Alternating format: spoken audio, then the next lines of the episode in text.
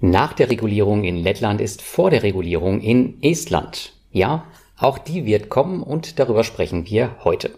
Darüber hinaus geht es um vier Plattformen, welche die neue ECSP-Lizenz erhalten haben.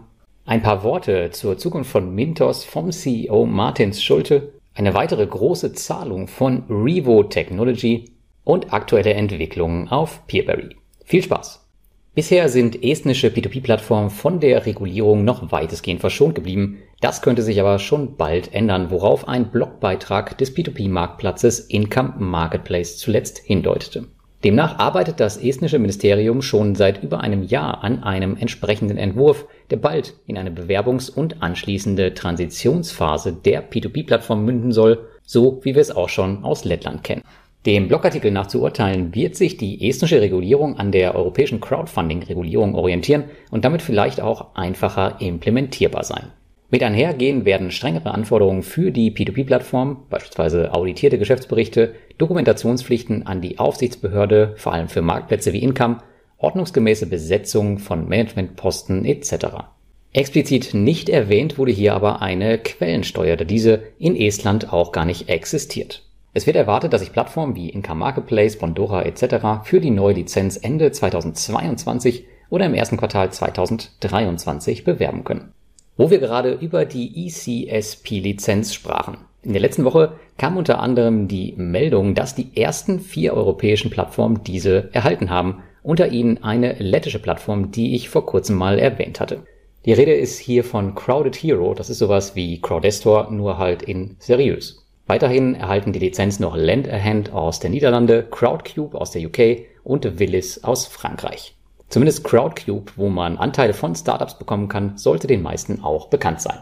Mit der ECSP-Lizenz ist es den Plattformen auf einen Schlag dann möglich, in allen 27 Mitgliedstaaten Europas ohne zusätzliche Lizenzen im Bereich Crowdfunding zu operieren, was einen deutlichen Wettbewerbsvorteil gegenüber Wettbewerbern bedeuten könnte. Zudem stellt es auch eine Vereinfachung dar. Insgesamt haben sich ca. 90 Prozent aller Crowdfunding-Plattformen in Europa für die ECSP-Lizenz beworben. Auch in der Community bekannte Plattformen wie beispielsweise Lande gehören dazu.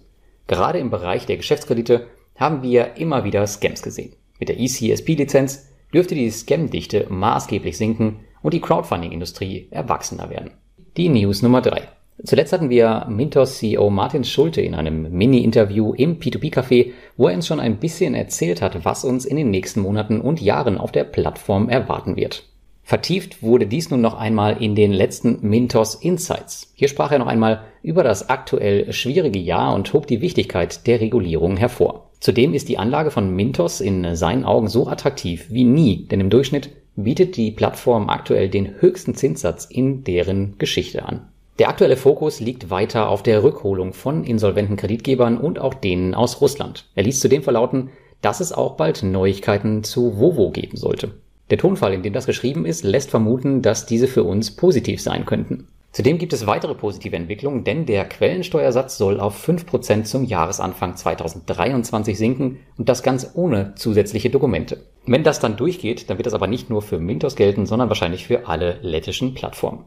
Auch wurden neue Kreditgeber und auch Produkte angekündigt, die kommen sollen. Alles in allem nach einem schwierigen Jahr also viele gute Neuigkeiten für Mintos-Investoren. Und kurz nach den Ankündigungen von Martin Schulte, dass Mintos weiter an den Rückholungen der ausgefallenen Kreditgeber arbeiten wird, kam die freudige Nachricht, dass der russische Kreditgeber Revo Technology weitere 1,3 Millionen Euro zurückzahlen wird. Dieser hatte kürzlich eine Sondergenehmigung der russischen Zentralbank erhalten, die Schulden auf Mintos schneller abtragen zu können. Die Gelder sollten in den nächsten Tagen auf die Anlagekonten der Anleger gleichmäßig verteilt werden, wie bei der ersten Tranche.